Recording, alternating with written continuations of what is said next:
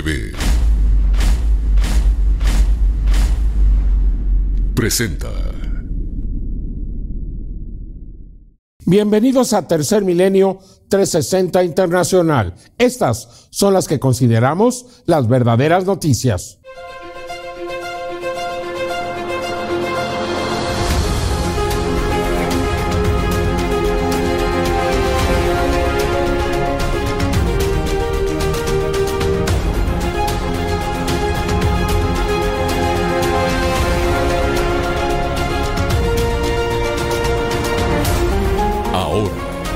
Tercer Milenio 360 Internacional con Jaime Maussan.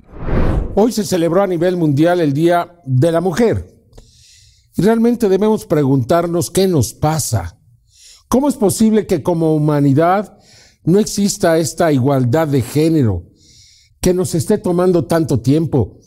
Antonio Guterres, secretario general de las Naciones Unidas, decía que al paso que vamos nos va a llevar 300 años dar la igualdad de género a la mujer, lo cual es absolutamente inaceptable. La mujer forma parte esencial del desarrollo de la sociedad humana.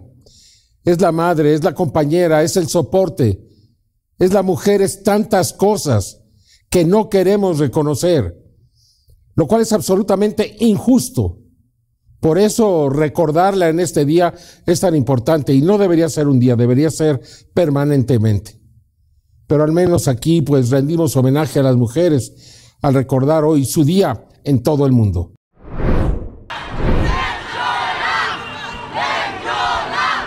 Como cada año, el Día Internacional de la Mujer ha movilizado grandes multitudes por todo el mundo, conmemorando los hechos que al día de hoy le han dado diversos derechos y equidad a la mujer.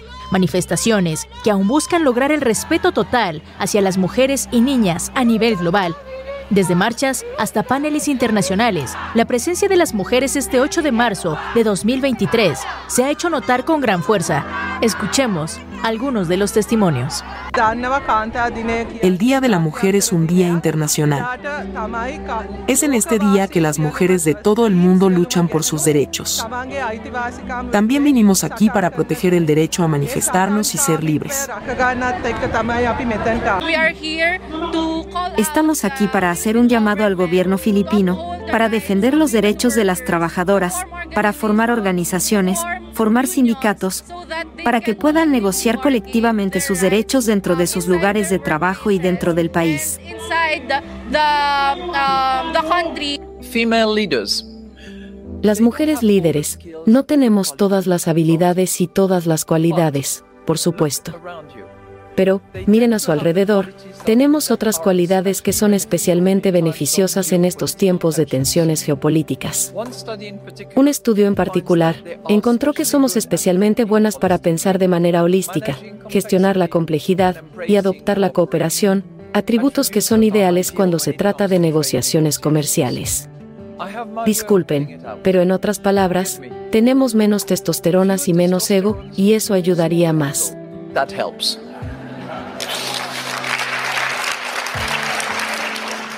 Información para Tercer Milenio 360 Internacional. Pero ¿por qué el 8 de marzo se celebra el Día de la Mujer? Todo empezó con una demanda y terminó con una tragedia.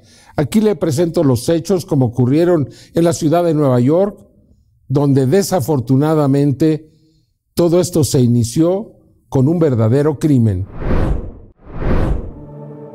Cada 8 de marzo se conmemora el Día Internacional de la Mujer en todo el mundo. Esta fecha especial fue formalizada por las Naciones Unidas en 1975 para resaltar la lucha de las mujeres por la igualdad, el reconocimiento y ejercicio efectivo de sus derechos. En este día se realizan diversas actividades como marchas y manifestaciones para visibilizar la difícil situación que enfrentan las mujeres ante la creciente ola de feminicidios y violencia de género. Pero, ¿qué llevó a que el 8 de marzo obtuviera este reconocimiento internacional? El 8 de marzo de 1908, un suceso trascendental marcó la historia del trabajo y la lucha sindical, no solo en los Estados Unidos, sino en el mundo entero. ya que un incendio en la fábrica Cotton de Nueva York dio origen al homenaje, pues 129 mujeres se encontraban en huelga con permanencia en el lugar en reclamo por el establecimiento de una jornada laboral de 10 horas y un salario igual al de los hombres que realizaban las mismas tareas. El desenlace fue que el dueño del lugar cerró las puertas del edificio, dejando a las mujeres atrapadas en un incendio, muriendo precisamente el 8 de marzo de 1908 en una lucha sindical. Otro acontecimiento es que en febrero de 1917 en Rusia, un gran número de mujeres se encontraban en huelga para exigir mejores condiciones de vida por lo que el gobierno provisional concedió el voto femenino el 23 de febrero de 1917, según el calendario juliano, pero acorde al calendario gregoriano, este hecho fue en el 8 de marzo de 1917. Actualmente las mujeres siguen saliendo a protestar cada 8 de marzo, sin embargo, ahora lo hacen para visibilizar la creciente ola de feminicidios y violencia de género a la que se encuentran además de un panorama desigual de derechos que aún falta resolver. Aquí, algunos datos que muestran la realidad de las mujeres en el mundo. 2.700 millones de mujeres no pueden acceder a las mismas opciones laborales que los hombres. En el 2019, menos del 25% de los parlamentarios eran mujeres. Una de cada tres mujeres sigue sufriendo violencia de género. En México, 10 mujeres al día son víctimas de feminicidio.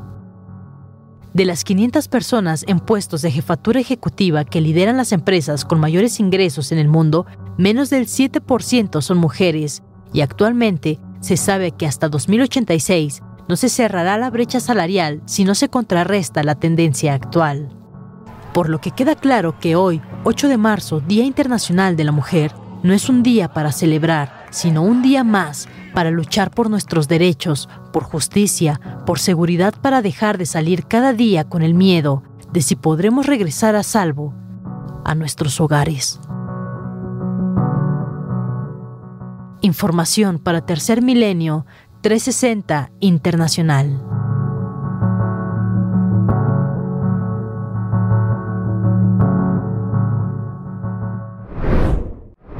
Sin duda que uno de los lugares donde existe una mayor injusticia hacia las mujeres es en Afganistán.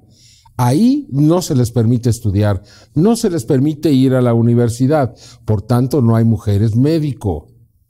Ahora le vamos a presentar este caso donde jovencitas están tratando de recibir algún tipo de instrucción para ayudar a las mujeres en las aldeas más remotas a tener a sus hijos. Las condiciones son verdaderamente infrahumanas para estas mujeres y la condición de injusticia realmente lastima en todo el mundo. Luego del retorno del régimen talibán, las mujeres de Afganistán han sido despojadas de diversos derechos, como asistir a las universidades, acudir a parques y caminar por las calles sin la compañía de un hombre, e incluso han sido obligadas a regresar con sus exmaridos violentos luego de haberse divorciado. Ante esta situación, las mujeres afganas luchan por seguir aprendiendo para ayudar a otras mujeres y seguir adelante con sus vidas. Y es que a falta de mujeres con preparación médica, algunas otras mujeres están asistiendo a centros de capacitación para ser parteras en algunas de las aldeas más remotas de Afganistán. Un oficio con el que pueden salvar a decenas de mujeres y a sus bebés de la muerte. Escuchemos el testimonio anónimo de esta mujer, aprendiz de partera en Afganistán. Hay muchos problemas en los pueblos. Asistimos a este curso para aprender de manera profesional cómo ser una buena partera y servir a nuestra comunidad, ya que algunas aldeas se encuentran en áreas remotas y lejos de cualquier hospital. Por ello, la tasa de mortalidad de las madres y los recién nacidos en estos lugares son muy altos. De acuerdo con el Fondo de Población de las Naciones Unidas, más de 20.000 mujeres dan a luz cada mes en las áreas y pueblos más remotos de Afganistán, un hecho para el cual es necesario tener doctoras egresadas de las universidades de medicina, pero que con el regreso del talibán esto ha sido prácticamente imposible, pues solo un pequeño sector de mujeres pueden formarse como parteras, no como médicos, pero sin ser hostigadas por el régimen talibán. Asimismo, esta mujer aprendiz de partera declaró, Nuestra sociedad está enfrentando muchos problemas en cuanto al cuidado de la salud. Aún con la nueva generación de tecnología, seguimos siendo testigos de la muerte de madres y niños por la negligencia de algunas madres y su falta de conocimiento. Esta situación me motivó a estudiar la carrera de partera para poder servir a mi pueblo. Información para Tercer Milenio 360 Internacional. Biomausan, Nanonaturalia, informa. Señora, ¿nos quiere recordar la historia de Mía, por favor? Sí, bueno, pues llegamos aquí con un diagnóstico de un tumor cerebral, eh, el cual pues nos habían dicho que ya no tenía eh, cura. Nos mandan pues obviamente a paliativos eh, y pues nos dicen que ya no, que ya no había nada que hacer. Mi niña estaba muy mal, este, de, defensas, en, todo, la verdad ya estaba muy, muy mal. Este, pues eso nos dicen, yo obviamente pues no, no la dejo, llegamos aquí. Eh, nos, dieron un tratamiento antes? Nos, dieron, sí, ella llevó quimioterapias y radioterapias. Estuvimos casi dos años en radio y, este, y sesiones de, de, de quimioterapias también, el cual pues no funcionaron eh, no nos ayudaron en nada. ¿Y, le quitaron la vista? Y ella sí, después del el tumor, eh, ella recibe una cirugía, el cual pierde la vista. Y pues así llegamos nosotros aquí. Y pues aquí seguimos, después de que nos habían dicho que, que Mía no duraría ni, ni un año sin tratamiento. Y ya llevamos pues tres años ya con, con astajantina y fucojantina. Y estás muy bien, estás muy bien, ¿verdad, Mía? A ver, cuéntame, Mía. Pues bueno, todas todas estas este, medicinas que, que, estoy tomando, pues me he sentido mucho, mucho mejor. A veces cuando me duermo y cuando me despierto, o sea, ya no me, ya no me sentía la misma, o sea, ya, o sea, como que me sentí como si me, como nueva. son suplementos, no son medicinas, pero sí la astaxantina y la fucojantina, ¿no? Sí. ¿Sí? ¿Son esas las que tomas? Y si te ha caído muy bien, ¿verdad? Sí. ¿Usted qué piensa? ¿Realmente la han ayudado? Sí, muchísimo. Yo vi el cambio en mi hija en, en menos de 15 días, el ánimo, el crecimiento en su cabello, las defensas, eh, los estudios eh, de sangre que ella tiene, pues la verdad es, es mucha, es mucha la diferencia y pues la prueba está que aquí seguimos. ¿no? Es extraordinario, o sea, un caso de un tumor cerebral desahuciada, que le daban muy poco tiempo de vida y está sana, está bella, está súper bien, ¿verdad? Sí. Sí. Y con el tumor vamos bajando. Eso es un punto que también este el tumor no pues no cedía y la última resonancia que ella estuvo bajó, bajó muchísimo el tamaño. Entonces, o sea, va para abajo, va, a desaparecer. Va a desaparecer primeramente Dios y, aquí seguimos. muchísimas gracias. ¿Está usted contenta, satisfecha? Mucho, muchísimo. Contenta y agradecida, más que nada. Mía va a ser una niña excepcional, ¿verdad? Sí. Sí, de hecho, pues ella no dormía bien. Ahorita ya duerme corrido. Este, siempre estaba cansada, siempre tenía muy bajo su, pues sí, su, su, su ánimo. Siempre estaba así como de caída y gracias a Dios ya todo va para arriba, defensas y demás. Se enfermaba cada rato, ahorita pues ya no, ya está muy, muy bien. ¿Y qué le han dicho los médicos? Pues de hecho ya los médicos pues se quedan sorprendidos. De hecho uno de ellos me preguntó qué, qué había hecho. Me dijo qué, qué pasó, estaba muy mal la última vez que la vi y ya como viene hoy pues la verdad sí me sorprende mucho. Este, el oncólogo dijo pues está bajando el tumor y es mucha la diferencia de, de una este, resonancia a otra, es mucha la diferencia. Bajó un poquito más de la mitad y pues ya se está, se está resecando el, el tumor. Muchas gracias, señora. Gracias. Muchas gracias, Mía. De nada. Biomausan, Nanonaturalia, informó. James Stoltenberg, secretario general de la Organización del Tratado del Atlántico Norte, la OTAN, considera que Bakhmut podría caer en manos del ejército ruso en los próximos días. La situación es realmente desesperada. Sin embargo, los soldados de Ucrania no quieren rendirse, ni los generales lo quieren hacer. Incluso le han recomendado a Zelensky que los deje continuar. Es verdaderamente heroica esta resistencia.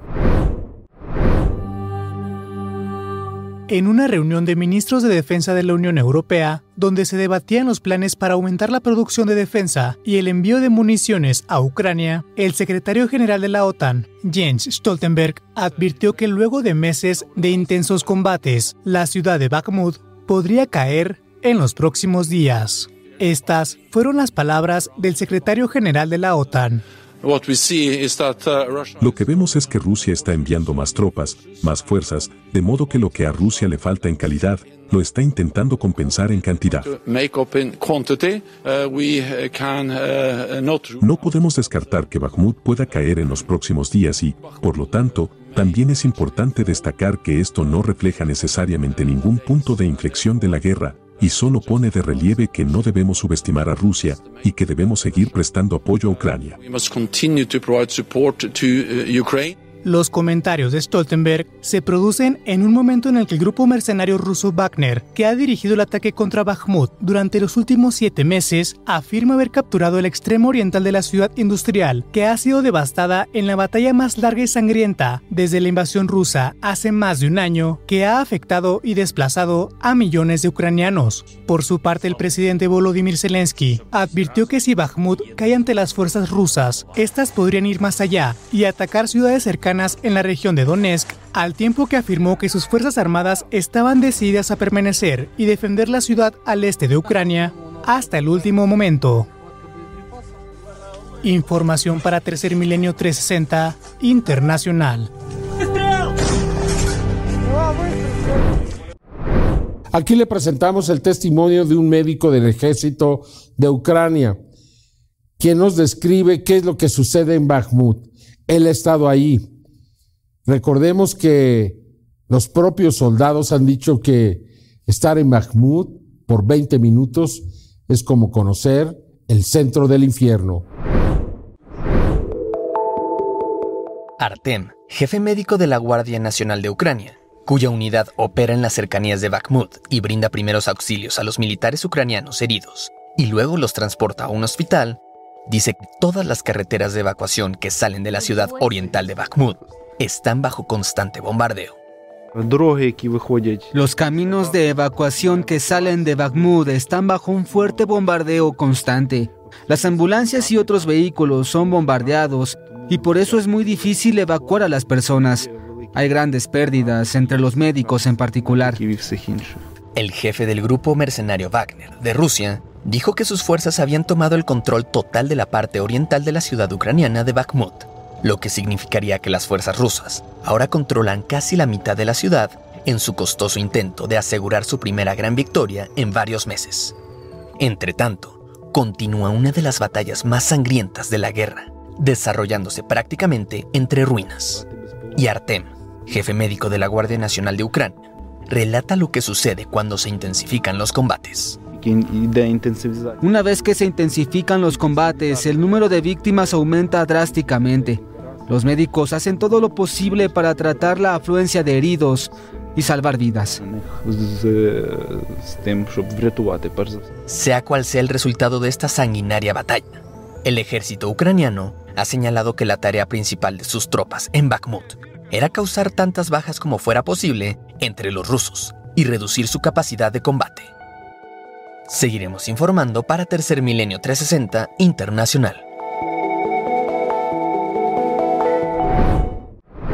Bueno, se dio a conocer un video donde se puede ver a un soldado de Ucrania fumando un cigarro y en el momento que exclama Gloria a Ucrania es ejecutado por sus captores rusos, lo cual ha motivado un verdadero rechazo en Ucrania.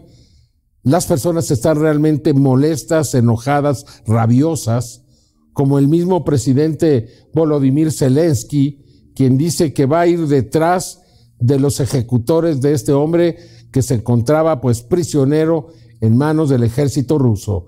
Un verdadero crimen de guerra.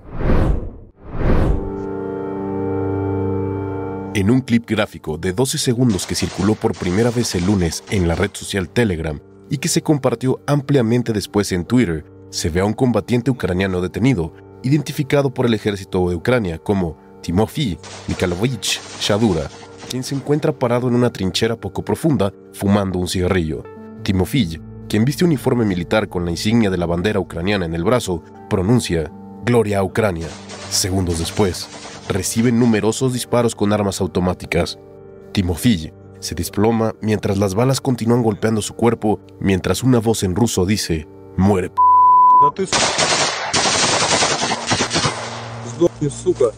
Tras estos hechos, el presidente ucraniano Volodymyr Zelensky prometió encontrar a los asesinos de Timofey. Escuchemos al presidente Zelensky. Hoy salió a la luz un video de los ocupantes matando brutalmente a un guerrero que valientemente les dijo a la cara, Gloria a Ucrania. Dijo, quiero que todos respondamos a sus palabras juntos, en unidad. Gloria al héroe. Gloria a los héroes. Gloria a Ucrania y encontraremos a los asesinos. Por su parte, el ejército ucraniano dijo en un comunicado que Shadura era miembro de la 30 Brigada Mecanizada Separada y había estado desaparecido desde el pasado 3 de febrero cerca de Bakhmut, en el este de Ucrania. A su vez, el comando expresó, el comando de la 30 Brigada Mecanizada Separada y los hermanos del difunto expresan sus más sinceras condolencias a sus familiares y amigos. La venganza por nuestro héroe será inevitable, gloria a Ucrania, gloria a los héroes. El video de esta ejecución nos recuerda los numerosos crímenes de guerras de esta índole que se han cometido en Ucrania tanto por los ucranianos como por los rusos, pues existen diversas evidencias videográficas que muestran la ejecución tanto de prisioneros de guerra ucranianos como rusos, acciones que de acuerdo al derecho internacional deben ser juzgados y castigados. Información para Tercer Milenio 360 Internacional. Ahora puedes escuchar Tercer Milenio 360 con Jaime Maussan en Spotify, Apple y Amazon. Mantente al día con las verdaderas noticias. Escanea este código o busca Tercer Milenio 360 con Jaime Maussan en tu plataforma favorita y escúchanos desde donde estés. La nanonaturalia de Biomausan está cada día más cerca de ti en todo el país. Comunícate a la línea Amigo Biomausan, donde te ayudaremos a ubicar tu sucursal más cercana de manera rápida y sencilla.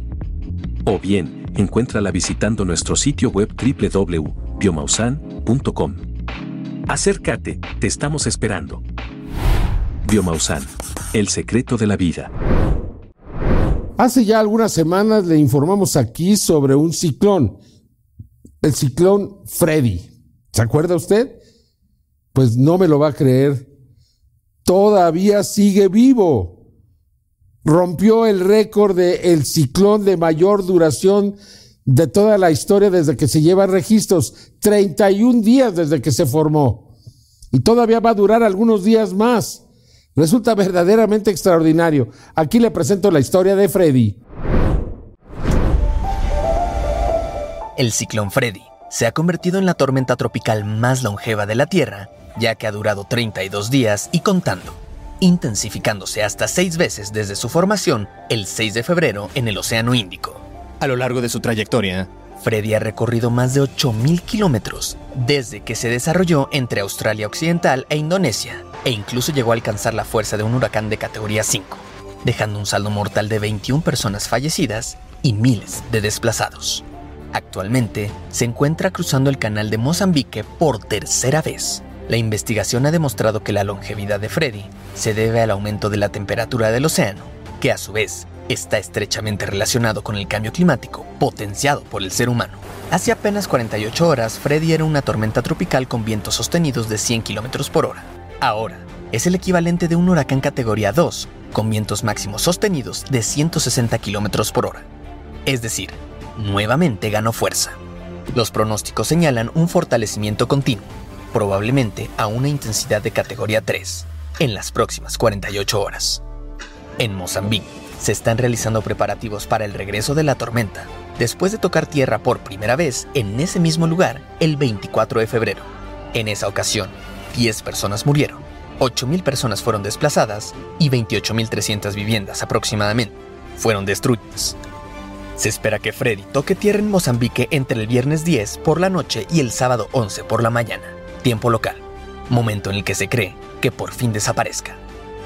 Si bien la Organización Meteorológica Mundial dice que probablemente establecerá un comité para confirmar el récord de Freddy, la tormenta parece haber superado los 31 días de vida del huracán tifón John de 1994, que viajó desde el Pacífico Oriental al Occidental, pasando por el sur de Hawái antes de girar al norte y disiparse al sur de las Islas Aleutianas. Seguiremos informando para Tercer Milenio 360 Internacional. Bueno, hacia el verano de este año se va a presentar la corriente del niño, es decir, el calentamiento de las aguas del Océano Pacífico, un fenómeno natural que se da por un cambio de presión estratosférica que modifica las corrientes del océano. Y entonces el Océano Pacífico Occidental, que es el que está del otro lado, se desplaza del lado contrario y las aguas que allá son más calientes, pues inundan pues a todo el resto del mundo de alguna manera y cambia el clima. Y esto podría elevar la temperatura a niveles históricos. Este podría ser el año más caliente de todos los tiempos para que tengamos una muestra de lo que va a ser el mundo del futuro y hagamos un mayor esfuerzo por evitar eh, pues el cambio climático. Eh, este año vamos a sufrir realmente intensas sequías, calor extremo, incendios, y desde luego también lluvias muy intensas. Aquí la información. Con el final del fenómeno de la niña, que duró tres años consecutivos, el cual agravó las sequías en el cuerno de África y Sudamérica y potenció las lluvias en Pakistán, generando inundaciones bíblicas en la región. Ahora los científicos pronostican que para el verano de este año comenzará el fenómeno, pero del niño, el cual podría tener un impacto significativo en los patrones meteorológicos, especialmente durante las próximas estaciones de otoño e invierno. El secretario general de la Organización Meteorológica Mundial, Peteri Talas, afirma que esta posible nueva fase de El Niño traerá un repunte en las temperaturas globales. El primer episodio triple de la niña del siglo XXI está llegando a su fin. Si ahora entramos en una fase del niño, es probable que se produzca otro repunte de las temperaturas a escala mundial. Peter Italas, secretario general de la Organización Meteorológica Mundial. Como afirmó el secretario general de la Organización Meteorológica Mundial, el mayor impacto que puede suceder con el niño durante el 2023 es el calor, debido a que la presencia de este fenómeno, combinado con los efectos del cambio climático, podría provocar que las temperaturas globales excedan la cifra crítica de 1.5 grados centígrados, por primera vez en nuestra historia. Un pronóstico que de cumplirse podría provocar que el mundo sea testigo de los eventos de violencia climática más devastadores nunca antes vistos. A pesar de que el fenómeno oscilatorio del niño es un evento natural, el cambio climático inducido por las actividades humanas no lo es por lo que recae en nosotros la responsabilidad de reducir la contaminación que emitimos todos los días, para ayudar a frenar a la crisis climática antes de que sus consecuencias terminen por llevar a la humanidad a un evento de extinción.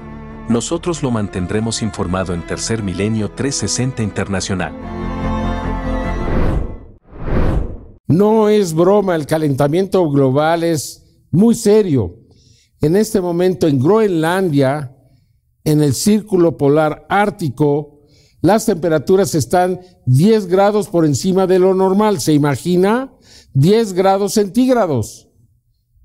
Sin duda que esto va a causar el descongelamiento de los polos, la elevación del nivel de los mares antes de lo previsto.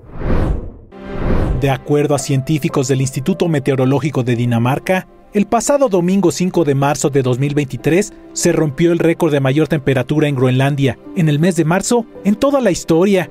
Según los expertos, el fin de semana en Nuuk, capital de Groenlandia, la temperatura alcanzó los 15.2 grados centígrados. El récord anterior era de 14.6 grados, registrado en el año 2019, y años antes, en 2016, el récord fue de 13.2 grados centígrados. La temperatura promedio en marzo, en Nuuk, es de menos 5 grados centígrados, por lo que la temperatura recientemente registrada es 20 grados por encima de lo normal. De acuerdo a modelos por computadora, las temperaturas en el norte de Groenlandia pudieron haber sido hasta 28 grados por encima del promedio. Los meteorólogos han explicado que un fenómeno de alta presión atmosférica llamado el bloque de Groenlandia, que altera el flujo del vórtice polar que generalmente enfría a la isla, estaría relacionado con el reciente aumento en la temperatura.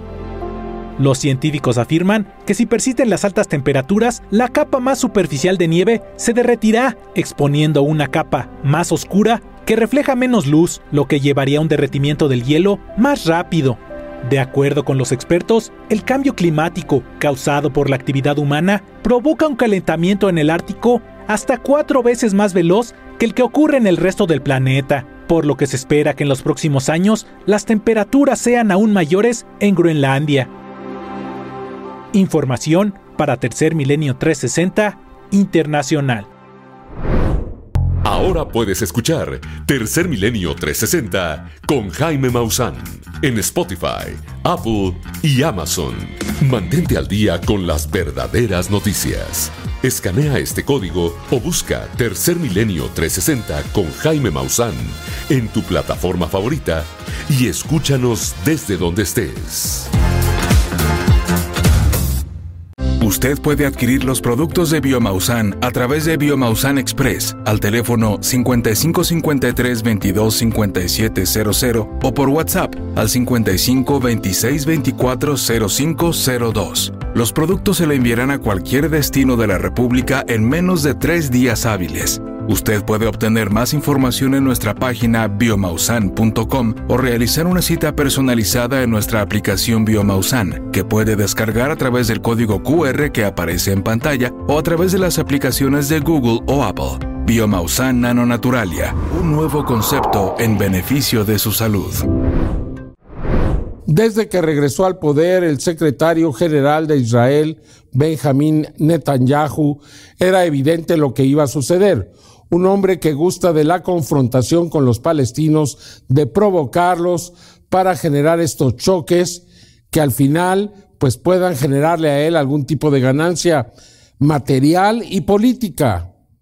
Él se alió con todos los de la derecha y lo que está pasando en Israel es producto desafortunadamente de esa posición. Alejandro Cruz, ¿cuál es la situación? ¿Qué es lo que está pasando ahora en Palestina y a Israel? Jaime, es un placer saludarte y a nuestra audiencia también. Aquí en Tercer Milenio 360 Internacional le hemos dado el seguimiento al tema de Israel y Palestina, un tema que, como bien lo mencionas, desde la llegada del primer ministro de Israel, Benjamín Netanyahu, al poder en diciembre del año pasado, ha dejado oleadas de violencia verdaderamente indescriptibles. Violencia que va desde el asesinato de más de 70 palestinos en Cisjordania, algo que sin duda alguna es alarmante y por si no fuera suficiente, Benjamín Netanyahu también pretende implementar una reforma en la que permite a los colonos radicales de Israel portar armas para que estos se defiendan de los terroristas, que es así como les llaman a todos los palestinos. Aquí la información, Jaime. Regresamos contigo al foro de Tercer Milenio 360 Internacional. Bueno, pues vamos entonces a la investigación que nos has preparado sobre lo que está pasando en Israel y desafortunadamente no es el final, es tan solo el principio. El conflicto histórico entre Israel y Palestina parece no tener fin. Después de la controvertida alianza de extrema derecha con la que el primer ministro de Israel, Benjamin Netanyahu, regresó al poder en diciembre del año pasado, las represalias en contra de los palestinos se han ido intensificando y escalado a otro nivel pues el odio hacia los palestinos es promovido por el gobierno de Benjamín Netanyahu, mismo que ha dejado en claro las ideas ultra ortodoxas y nacionalistas con las que pretenden dominar al pueblo palestino. Aquí las palabras de Ben Gir, líder del partido de extrema derecha de Israel. No digan muerte a los árabes. No, no, no, no. Quien quiera vivir aquí en paz es bienvenido. Pero quien está lanzando molotovs, quien está matando niños, matando mujeres, es un terrorista. Entonces, ¿qué queremos? Muerte a los terroristas. Netanyahu, aliado con la coalición más extremista y ultranacionalista de la historia, infunde políticas de terror y medidas que han cobrado la vida de más de 70 palestinos en lo que va de este año. Y según la ONU, de seguir bajo esta tendencia, las muertes podrían llegar a niveles históricos. Y es que las letales incursiones del ejército israelí en Cisjordania tienen a miles de palestinos inocentes temiendo por su vida. Incursiones que han dejado imágenes verdaderamente brutales como esta, en donde una niña de 12 años de edad es golpeada brutalmente por las fuerzas militares de Israel en una plaza pública. En los hechos más recientes, el pasado martes 7 de marzo del presente año, las fuerzas de Israel nuevamente irrumpieron en Cisjordania asesinando a seis palestinos en el campo de refugiados de Jenin. Un dron muestra las imágenes del momento exacto en que los militares atacaron.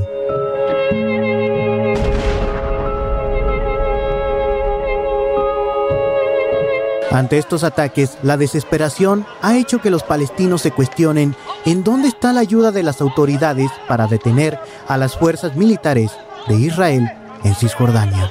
Escuchemos los testimonios de algunos residentes de Jenny. El pueblo está en duelo por los asesinatos, y yo digo, ¿dónde está la protección de las autoridades? Nos preguntamos, ¿dónde está la protección? Nuestros líderes deben protegernos, deben mantener al pueblo seguro.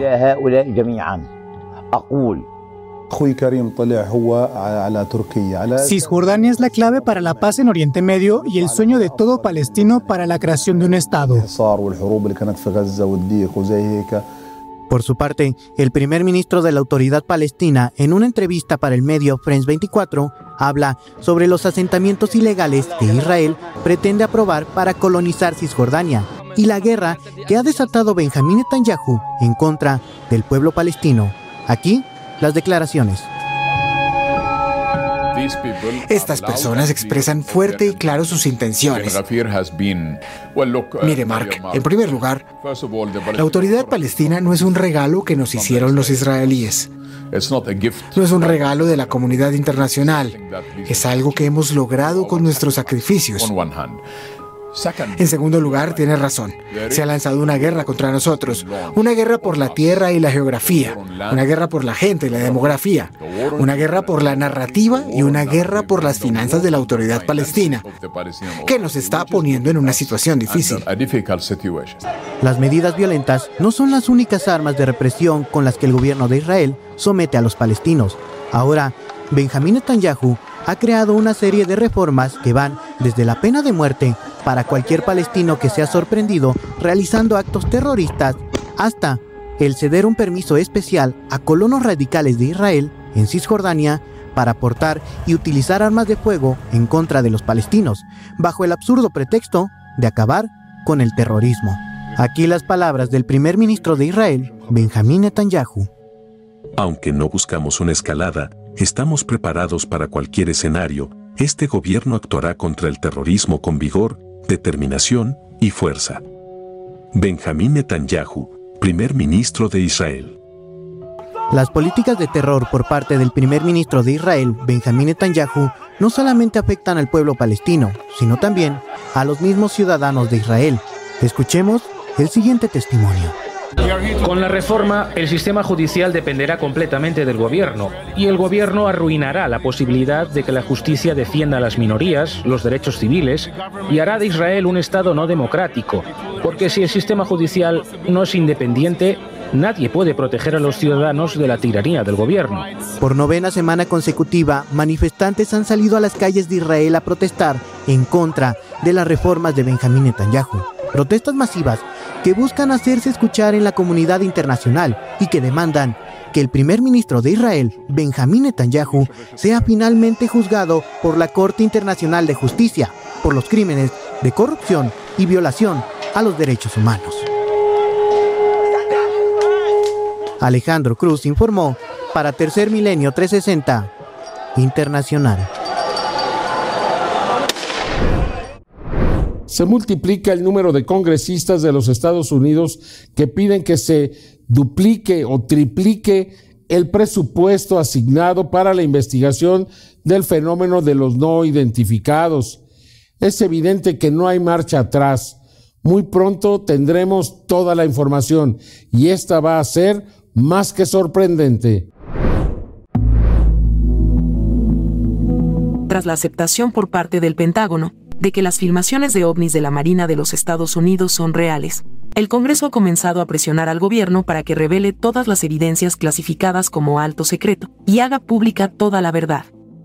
En 2020, el senador Marco Rubio, entonces presidente del Comité Selecto de Inteligencia del Senado, encargó al gobierno la redacción de un informe histórico sobre fenómenos anómalos no identificados, UAP por sus siglas en inglés. Al año siguiente, la senadora Kirsten Gillibrand, respaldada por un grupo bipartidista de legisladores centrados en la defensa y la inteligencia, patrocinó la histórica legislación estableciendo una oficina de investigación OVNI. Con ello, el Congreso instruyó a las agencias de defensa e inteligencia para que estudiaran los UAPs que superen nuestro conocimiento de ciencia o tecnología. Sin embargo, un error presupuestario dejó la nueva oficina OVNI sin fondos suficientes para el plan científico que estudie la tecnología avanzada observada en los objetos por lo que ahora, 10 senadores de ambos partidos se unieron para instar al gobierno a reasignar fondos a la nueva oficina para implementar el plan. Así lo declaró Merrick von Rennenkampf. Un grupo bipartidista cada vez mayor de legisladores que apoyan el estudio científico sobre la tecnología altamente avanzada de los ovnis es un desarrollo notable. Es poco probable que legisladores tan prominentes, algunos sin duda con mayores aspiraciones políticas, se adentraran en un tema tan largo y profundamente estigmatizado sin una buena razón. Marik von Rennenkampf, exanalista del Departamento de la Defensa y el Departamento de Estado. El enfoque del Congreso sobre la tecnología ovni altamente avanzada está respaldado por datos disponibles públicamente. Tras la revelación de los conocidos videos de la Marina, más allá de confirmar los relatos de testigos presenciales, los análisis indican que los objetos capturados en video demostraron la tecnología altamente avanzada que poseen. Por lo tanto, no debería sorprender que los legisladores estén tomando en serio los fenómenos anómalos no identificados. Pero mucho más importante, algunos de los miembros más destacados del Congreso se están comprometiendo públicamente con el estudio científico de la tecnología altamente avanzada observada por los militares. Por lo que el fenómeno ovni ahora es una prioridad para el gobierno estadounidense. Con información para Tercer Milenio 360 Internacional. Una perrita y sus tres cachorros resistieron 28 días tras el sismo en Turquía. Resulta verdaderamente extraordinario esta demostración de resistencia animal, ¿no lo cree? Un animal que resiste 28 días, además de alimentando a los cachorros sin agua y sin alimento, extraordinario. Tal parece que en Turquía los milagros siguen sucediendo, pues Kadir Keifli, el dueño de Sila, una Doberman de dos años y medio, se sorprendió al ver salir no a uno, sino a cuatro perros de entre los escombros de un edificio en la provincia de Hatay, en el sur de Turquía, tan solo un mes después de que los terremotos devastaran la región. Kadir dijo que había pedido ayuda a los equipos de rescate locales para sacar a su perra de entre los escombros, pero que nadie había podido entrar en las ruinas. Sin embargo, Meyaco, un equipo regional de rescate de animales, acudió en su ayuda el pasado lunes y tras horas de trabajo consiguieron llegar al sótano donde Sila estaba atrapada. Los rescatistas vieron que no solo había sobrevivido un mes al sismo, sino que había dado a luz a tres hermosos cachorros. Pero si se estaba preguntando cómo es que Sila sobrevivió y dio a luz, la respuesta es sencilla, ya que gracias a una gran bolsa de comida para perros que quedó en el sótano, ella pudo continuar alimentándose y manteniéndose lo suficientemente fuerte para alimentar a sus cachorros recién nacidos. En el video se ve a los trabajadores atravesar una estrecha abertura entre los escombros y después abrir un agujero en una puerta para acceder a una habitación del sótano, la cual parecía haber sufrido pocos daños. Sila, y sus cachorros fueron trasladados a la cercana ciudad de Adana para recibir tratamiento, ya que los rescatistas notaron que la madre de los tres cachorros podía caminar por su propia cuenta.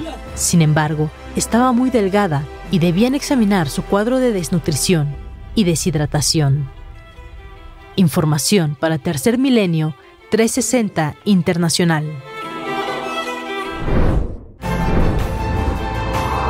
Biomausan, Nanonaturalia, informa. ¿Qué tenía Rocky?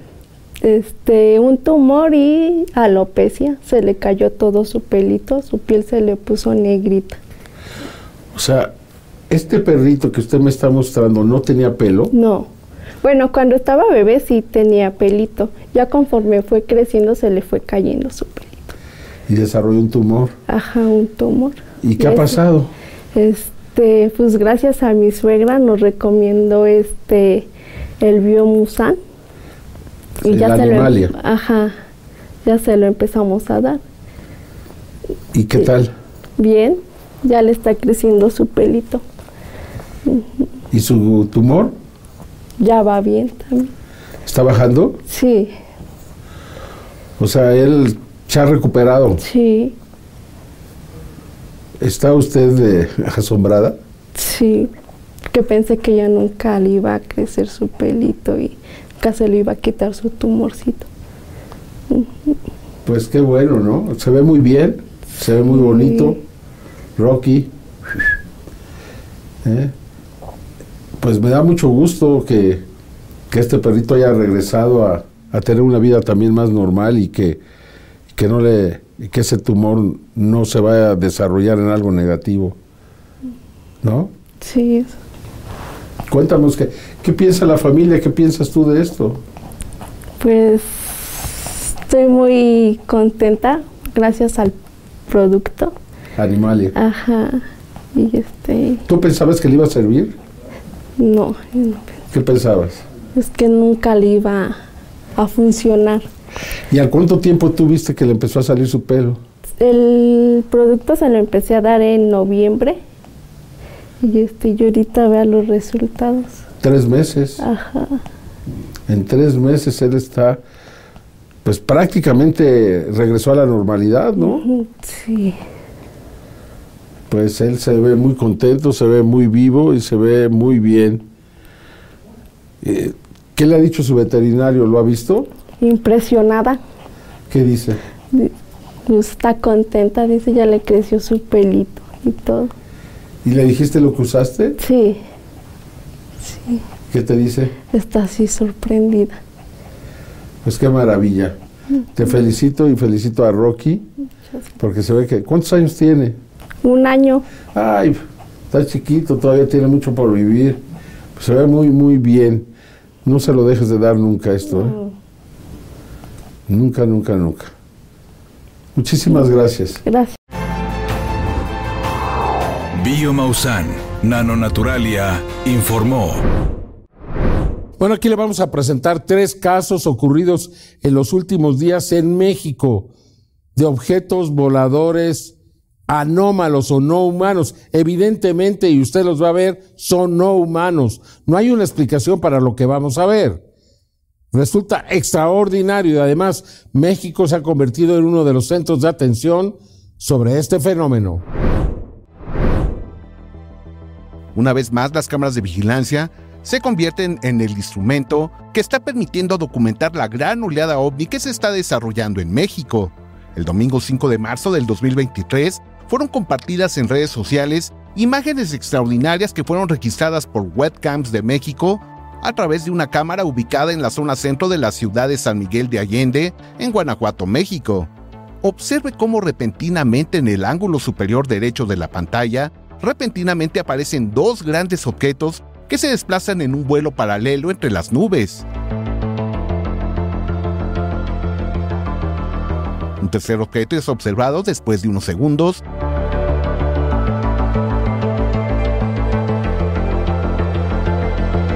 y nuevamente dos visitantes aparecen repitiendo el patrón de desplazamiento de los anteriores.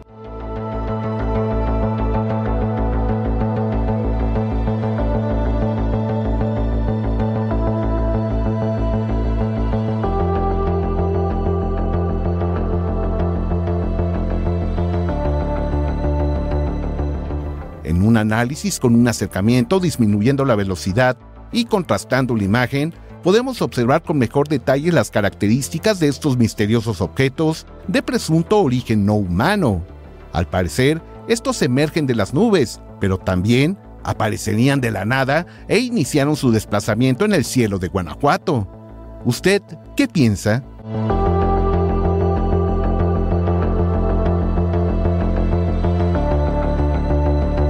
Señalamos, su tamaño es considerable y exponen peculiares formas en sus estructuras.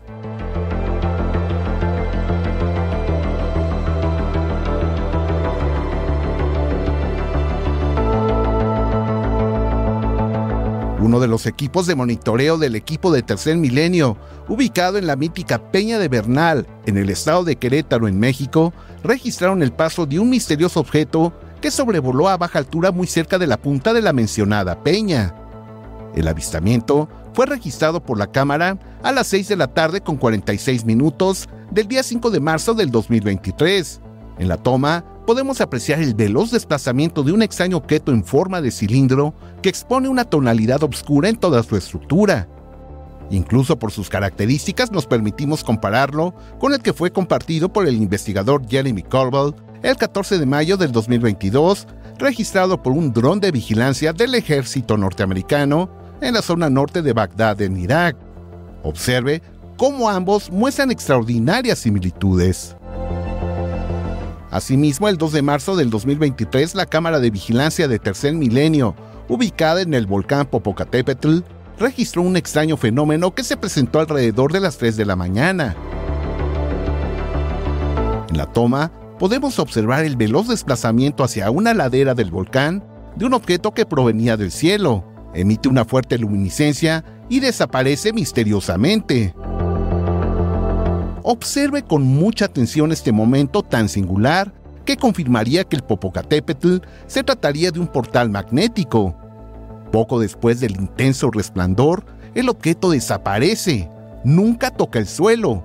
Este se desvaneció en el aire, generando una perturbación a su alrededor. Recordamos que nuestras cámaras ya habían registrado la noche del 6 de marzo del 2023 el desplazamiento hacia las alturas de un objeto resplandeciente que del mismo modo emergió de las proximidades del coloso de fuego. Estas evidencias sustentan la teoría de que este punto es un conducto por el cual inteligencias no humanas podrían provenir y trasladarse a otros puntos en el universo. Como siempre, usted tiene la mejor opinión. Información para Tercer Milenio 360 Internacional. Este domingo en Tercer Milenio le vamos a presentar el caso de Juanito Juan en Vallehermoso, en Tamaulipas, un caso excepcional. Un hombre que ha logrado captar desde agosto del 2022 hasta la fecha imágenes extraordinarias de objetos que evidentemente pertenecen a otra civilización. Aquí le voy a presentar un pequeño anticipo para que usted pues realmente vaya preparándose para lo que le vamos a presentar este próximo domingo en Tercer Milenio. No se lo vaya a perder. Vea usted las imágenes. Algo extraordinario está ocurriendo en Valle Hermoso, en Tamaulipas. La presencia de tecnología no humana es cada vez más clara y cercana. Existe algo en este lugar.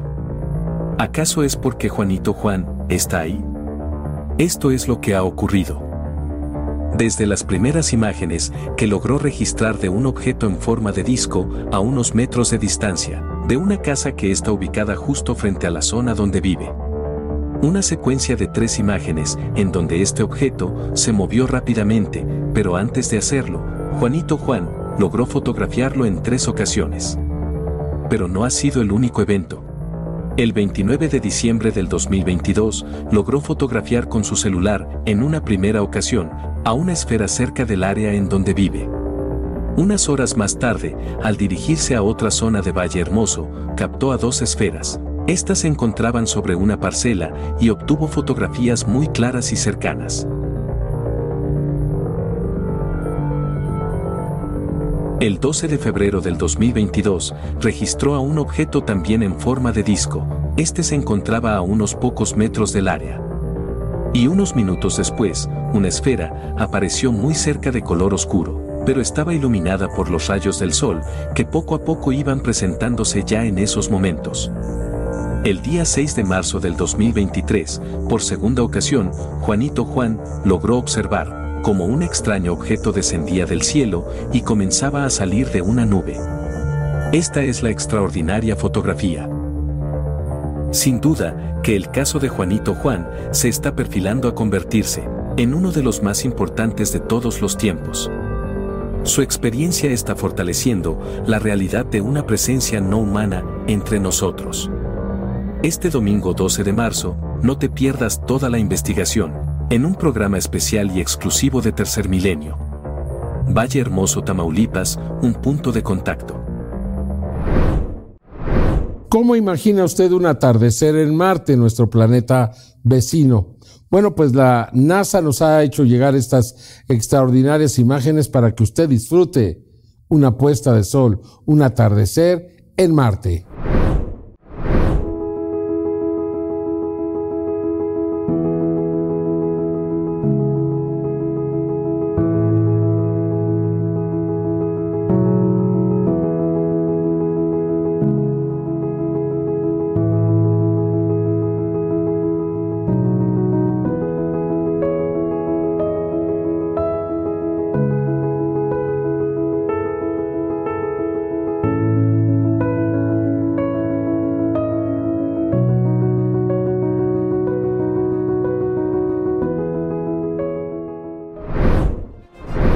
Recuerde usted que si copia este QR, este código QR, usted puede tener acceso a todas nuestras redes sociales, que son muchas, créame. Además de los podcasts que ya estamos preparándole para que usted los pueda seguir aquí en Tercer Milenio 360 Internacional. Yo lo espero en la siguiente emisión. Hasta entonces.